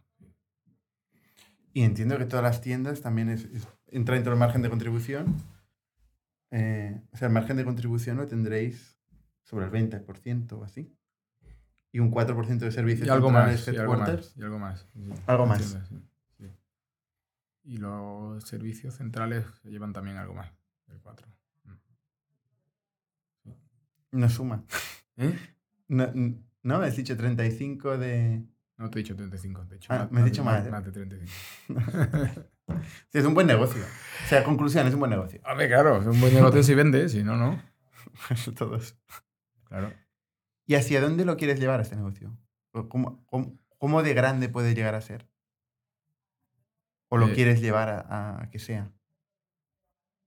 Eh, bueno, no, no lo sé. o sea, digo, digo, me encantaría. No, no, no, hay un o sea, hace eh, unos años mm, mi límite era. Decía, oye, pues a ver si algún día somos capaces de. de- Claro, cuando, es que depende. o sea, cuando hemos abierto la línea mujer, mm, hemos entendido que el- lo que consideramos como una cifra razonable hace un par de años, pues ahora es ridícula. Y el, y el mercado es infinitamente mayor, las posibilidades son infinitamente mayores. A mí, no sé, yo creo que la compañía debería estar en torno a los 300 millones en un par de años, algo así. Y sería que lo- lo, más grande que se ha hecho en España, evidentemente, de Inditex, de 30.000 millones. de No, pero eso tal. es una cosa- Luego están los mangos de Siguaris. que son increíbles que también. son increíbles. No, pero claro, sobre los mil millones. hacerlo. Claro. Eso está muy relacionado. Cómo, cuál es tu precio medio. Y eso te da un mercado determinado en tu mercado local. Cómo de fuerte eres capaz de hacer en tu mercado local antes de salir fuera. Eso está muy relacionado con esto. Y luego que eres capaz de hacerlo también en otro país. más ¿Cómo de agresivo eres en la expansión? En repetir la misma historia en múltiples mercados. ¿no? Sobre todo grandes mercados, igual como Claro, en Estados o sea, Unidos. Claro, no, claro, si lo, como si lo en peta, China. pero, por ejemplo, todos estos que me has comentado, en Estados Unidos no les va muy bien. O sea, no, digo, no, es un mercado interesante para ellos, pero no, no, ni, se, le- ni, se le- ni se está, ni lo, vamos, lo conocen como algo muy difícil de hacer. O sea, no sé, yo no conozco las cifras de Zara, tengo alguna, o de Inditex, pero Inditex me imagino que España es el primer mercado, Rusia creo que era el segundo, ahora ya no. Eh, y luego no sé cómo se reparte, la, ta- pero el segundo con una parte muy, muy importante de la, de la tarta. Y ahora, pues, claro, ahora parece que Estados Unidos está tirando, pero sabemos muchos años que no, es que es muy difícil. Es que es muy difícil. Llega con un concepto que llega más caro, que compite con marcas locales o compañías locales que lo hacen también muy bien, ¿sabes? Porque aquí, aquí siempre hablamos de Zara, Aquí, oye, Zara, tal, no sé, joder, pues es que hay mm, compañías internacionales que son Zaras de otros países que lo hacen muy, muy, muy bien, con los que es muy difícil competir. Y Zara tiene sus competidores y nosotros tenemos los nuestros, que también lo hacen infinitamente mejor que nosotros en, en, eso, en, en sus mercados. O sea, igual que a una compañía de nuestro segmento le es complicado entrar en nuestro mercado porque estamos nosotros y otros, y otros players que lo hacemos más o menos bien aquí y, tienen que competir con nuestras condiciones de mercado, con el conocimiento de marca y tal, y con la, y con la, mm, con la inercia, ¿no? Porque es una forma de, que tienen los clientes de la, con la capilaridad, con la conveniencia, con la, ¿no? Y alguien que viene de fuera tiene que competir con eso, pues a nosotros nos pasa igual. Yo llego a Polonia y veo una cadena que tiene 250 tiendas en Polonia, que no sabía ni que existía, y lo hacen francamente bien, que tiene unos precios hipercompetitivos, que tiene un producto similar al nuestro, Pero la gente y que habla busca polaco. cosas Y que habla polaco, además. Que- ¿eh? Que la gente busca cosas nuevas. ¿no? Sí, pero también estos ofrecen cosas nuevas. Ya. Es que no son, ¿sabes? Que lo hacemos bien. Yo creo que hay que estar en el con presencia en el mercado, esperando, yo, que, esperando que alguno de estos no, no lo haga también. O sea, la, es la realidad. Y aguantar el mercado. determinar- Luego hay mercados que sí que tienen oportunidades porque no tienen la presencia de marcas que tienen mercados mucho más maduros. O sea, a mí Estados Unidos me parece un mercado dificilísimo. Me parece la... O sea, ¿qué te gustaría de verdad? Me encantaría que la marca en algún momento fuera una marca de reconocimiento y con negocio en Estados Unidos. Me encantaría. Pero es el mercado más competitivo de retail del mundo. Eso, eso te permite que no necesariamente tienes que entrar este año. Si entras dentro de cinco años, pues va a ser igual de difícil. O sea, no, no te falta hacerlo ahora. Eh, Estáis en Latinoamérica y en. Estados Unidos hay un porcentaje muy grande de la población que viene de Latinoamérica, ¿no? O sea que igual ahí Sí, es pero un- pero sí, pero digo, yo tengo la impresión, no, no sé, pues no vivo en Estados Unidos, de que el latinoamericano que llega a Estados Unidos y se queda en Estados Unidos se convierte en americano. Esa es mi impresión. no le influye ya las modas de... Yo creo que no. Y luego Latinoamérica mira mucho a Estados Unidos. ¿eh? España también, pero menos. Miran a- Sinditex, ahora te ofrece, eh, vamos a decir, 300 millones de euros por la compañía. ¿La vendes? Sí. Hoy sí. Hoy sí. Hombre, si me ofrece Es 300. un mensaje para, para Mancio. y, por, y por 298 también. solo- no, no, no, no, no, es una broma. Eh, bueno, es que 300 sería un múltiplo. No, no yo, no decido yo. O sea, nosotros eh, tenemos unos, board de inver- unos inversores, ¿no? Que, pero claro, yo entiendo que 300 millones eh, sería un múltiplo interesantísimo. Vamos, no Para sé, todos. Para todos. Y, en- en- y en- y- y- y nosotros estamos para esto. O sea, Para vender. No, estamos para generar valor a, a nuestros accionistas y que confían, en- ¿no? Entonces, pues claro, si, si se produce una situación de esta, pues yo entiendo que, que lo, lo normal sería que sí. Lo que, lo que ocurre es que lo que ocurre es que pasan dos cosas. Una, que no hay una intención de vender así como clara. No no- obviamente te pasa por la cabeza y, hemos recibido alguna oferta y tal, pero no hemos avanzado mucho con esto. Eh, y luego es que seguimos viendo que, el- como que el apalancamiento cada vez es mayor y entonces pues eh, somos capaces de generar un negocio que se traslada abajo de una forma eh, muy natural. Y Sí, eh, al final es un tema también vital, ¿eh? O sea, ¿qué es lo que te apetece? ¿eh? sí, ¿Hasta cuándo te cansas de...? sí. Yo- es que no- o sea, nos seguimos divirtiendo mucho en la compañía. Y esto tiene un precio moral también que no siempre estás dispuesto, ¿no? Eh, no sé. ¿Y tus socios empezaste con tres, no? ¿Erais Empezamos, tres? empezar, empezar, empezamos seis. Eh, luego en la primera fase, que la primera fase fue la primera apertura de una tienda, ahí se cayeron dos. Ahí se cayeron dos. ¿Se cayeron significa que les recomprasteis? Sí, se cayeron, sí, los recompramos. Gente que pues, no querían poner dinero, estaban, no querían arriesgar. Era lo, lo clásico, vamos, o sea, que yo no lo veo ni mal ni bien. En aquel momento alguno lo vio mal. Y luego lo- me entiendo que lo, ha, no- que lo ha normalizado, ¿no? Cuando ha- madura un poquito.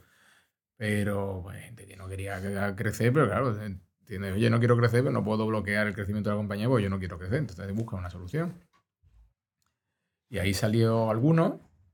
Y luego, en este punto de necesidades de la compañía, eh, salió, salieron otros.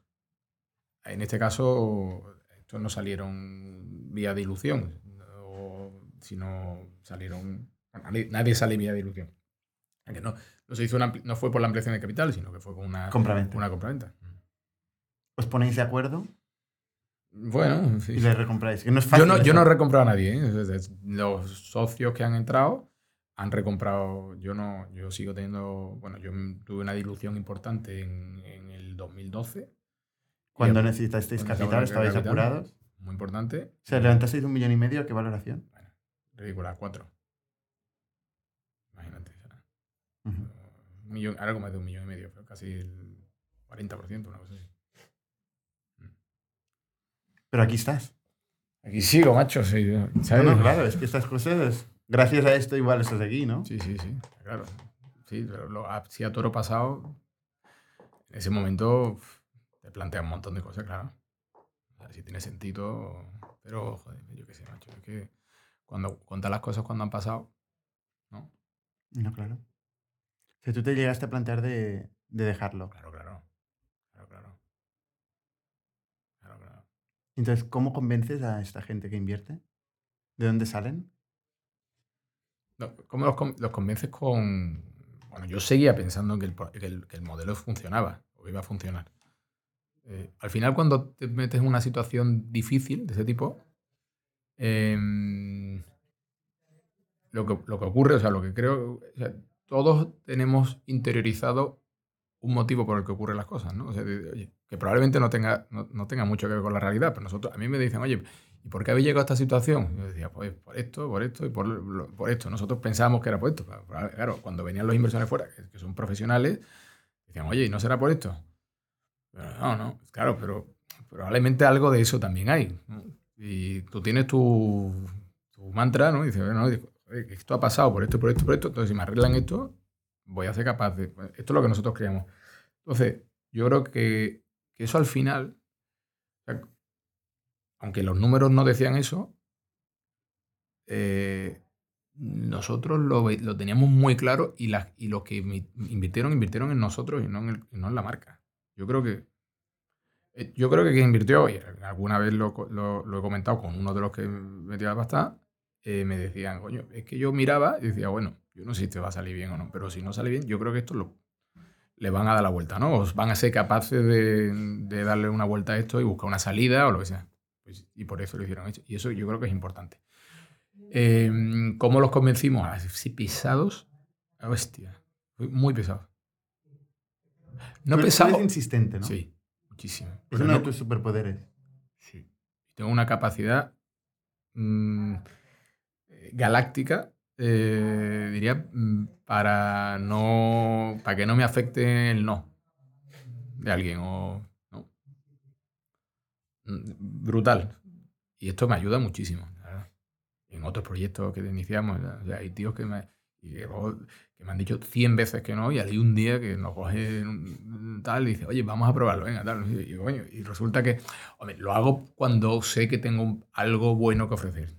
No, no, lo mismo con tu equipo. Intento que la gente no pierda el, tiempo. ¿eh? Lo mismo con tu equipo cuando te dice que algo no es posible. Sí. tampoco se lo compras, ¿eh? No. No quiero que lo haga. Es que es un, es un error. O sea, lo, potente de verdad de lo que ofreces está relacionado con, con, las veces que te dicen que no y no te, y no te frenan. Para, Yo creo que está muy relacionado. Cuando, tú crees, cuando crees que algo es de verdad potente, o sea, te pueden decir cien mil veces que no y y lo empuja. Y esto yo creo que es importantísimo. Y, luego pues, se abre. Al final, todo, todo así funciona la vida. Em, empujas, empujas, empujas cosas que. Eh, Quién sabe, a mí incluso me ofrecen sé, productos, me ofrecen que no, o compañías vienen a verme y, depende, y está muy relacionado con qué día he tenido, tenía un buen día, un mal día, y oye, no, no, no, me interesa, o de pronto un día te coge bien. la propia teleoperadora de, de American Express, ¿no? Pues hay días que, no sé, siempre que les dice, pues, oye, ¿me puedes llamar después? Que mira, que tengo una reunión, mm. estoy cogiendo un avión y tal. Pero hay un día que estás, estás especialmente simpático, o te ha salido bien el día y te, y te llama. Y, el que más insiste tiene suerte de pillar el día. Y ese día hay match. Y si lo haces con educación, mm y, si, y entendiendo el tono y tal, casi siempre funciona, macho. O a mí, me, a mí me, ha, funcionado. ¿Y actualmente qué socios tienes? Actualmente. ¿Tienes uno? ¿Te ha quedado uno? De los que empezaron solo uno. Y luego pues tenemos un... ¿Que tenéis una proporción similar en el no, Yo tengo, el, yo tengo tipo un 60% más que él. Porque así fue inicialmente. O sea, no, entre los dos tenemos un 22% de la compañía. Eh, es cierto que tenemos un plan con nuestros inversores en el que vamos recuperando equity pues, si ocurren determinadas cosas, que gracias a Dios están ocurriendo. Y eso nos mejora nuestra posición de equity. Eh, pero esa es la relación. Y lo, otro está lo tienen ellos. Los, socios, los, inversores. los inversores. Bastante, ¿eh? La proporción que tiene. Mucho, mucho. Antes esa proporción, bueno, claro, es que luego, claro, había mucha, la proporción ahora sí, pero los otros socios que iniciales pues fueron vendiendo. Y entonces, claro, el porcentaje de socios contra ejecutivos cambió. Pero, pero estamos realmente cómodos, ¿eh? O sea, debo decirlo. ¿eh? Aparte de, las, de los roces tradicionales y naturales, de, ¿no? que entiendo ¿Sentís que, tenéis el control de la compañía? Sí, sí, sí. En lo fundamental, sí. En lo fundamental, sí. ¿Discusiones tipo repartir dividendos o reinvertir? Sí, claro. Pero, pero hay mucho criterio, ¿eh? O sea, digo, el, desde el punto de vista de nuestros inversores, son inversores con criterio, ¿no? o sea, y podemos estar más o menos de acuerdo, pero siempre las posturas tienen un criterio lógico, no son posturas que son indefendibles, ¿no? Entonces, normalmente llegamos a acuerdos de, mínimos, ¿no? Última pregunta ya. Y te dejo, te dejo ir al evento, que además te vas a encontrar con mi socio Romero. Ya, voy tarde, pero bueno. Ah, pues, está bien, está bien. Pues va, última pregunta. yo estoy acostumbrado también ya a ir tarde. Eh, no, la última pregunta es, em, ¿de dónde te inspiras? O sea, ¿cómo, ¿de dónde has aprendido para llegar a donde estás ahora? ¿no? ¿Has cogido ideas de otras empresas? Antes decías que hablabas con fundadores. ¿Has leído libros? No. ¿Te ha influenciado alguien o algo eh, para hacer lo que haces? No.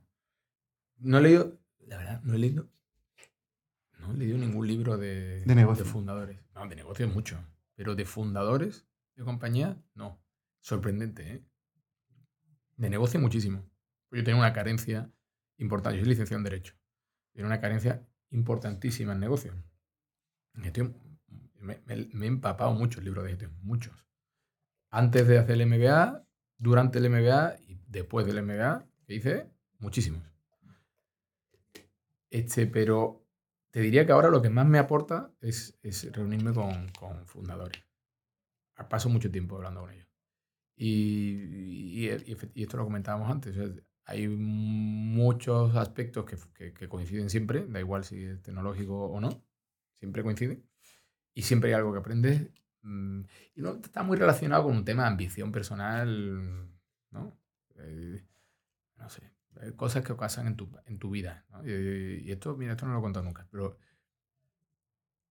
en algún momento en mi, en mi círculo familiar, en mi círculo cercano, he visto una situación de, de indefensión, ¿no? Por, de alguna, no sé, típico eh, superior jerárquico que con algún familiar ha, ejercido su, su, superioridad y tal.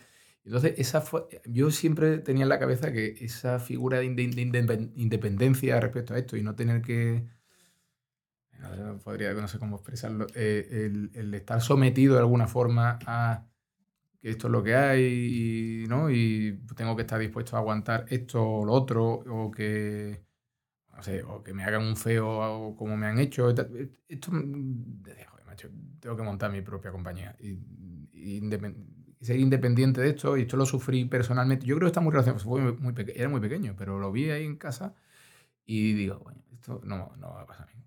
Y esto, la verdad, siempre lo he tenido en la cabeza. Y siempre, siempre he estado peleando. Yo, claro, yo cuando llegaban los, mis amigos, ¿no? Que en la época de salidas y tal, todo el mundo quería ser camarero, portero de una discoteca. Yo quería ser el dueño. Yo no entendía por qué alguien quería ser camarero. ¿Por qué no montamos una, una, una, discoteca nosotros o un bar nosotros? No, entiendo eso de, de, Porque, claro, el camarero era el que ligaba, ¿no? El que ligaba con las tías y tal. Es que van cambiando las prioridades. Claro, ¿no? yo siempre teníamos claro que, no sé, ha sido una ambición personal por alguna situación. Y, además te digo, yo no soy capaz de ponerle ahora. yo a veces intento reflexionar sobre esto y entender en qué momento. Mm, yo, yo soy un tío con una ambición sana, pero una ambición importante, ¿no? De, de, crecimiento. Y esto en algún momento pasó algo, y, quiero recordar algo, pero no fue un momento concreto, sino una situación de, de indefensión respecto a mm, una estructura determinada, en fin. Y ahí, pues yo creo que, eso me, me, empujó mucho y luego hablando con, con, bueno, con perfiles como el tuyo, por ejemplo, ¿no? Se aprende muchísimo. No, no, no, no he leído digo, este de Phil Knight, no, he leído, no, el, de Patagonia, ¿no? que está ahora como muy, que es un libro inspirador al máximo y todo el mundo lo recomienda, pero no, no, no, Yo soy al contrario, ¿eh? soy muy fan de las biografías, muy poco fan de los libros de negocio. Los libros de las recetas no, no me interesan, pero contextualizadas en las historias de personas. Cuando digo libros de negocio me refiero a libros de gestión, ¿eh? Sí, sí, bueno, pero son recetas al final, ¿no? Sí, sí, bueno, te dan ciertas herramientas que en mi caso no, no, tenía, vamos. Pero de, biografías y tal, pues no, no mucho. Oye, Borja, muchísimas gracias por, por contarnos tu historia súper inspiradora. A ti. Y mucha suerte. Muchas gracias igualmente. Hasta la semana que viene. Somos un ecosistema de startups tech de Barcelona, creadores de Camalún, Kipu y Factorial, entre otras. Ofrecemos más de 5.000 metros cuadrados de coworking a startups y organizamos eventos diarios para discutir negocio y tecnología hasta la saciedad. Desde ITNIC Fund invertimos en equipos con capacidad de construir grandes productos y negocios. ¡Te esperamos!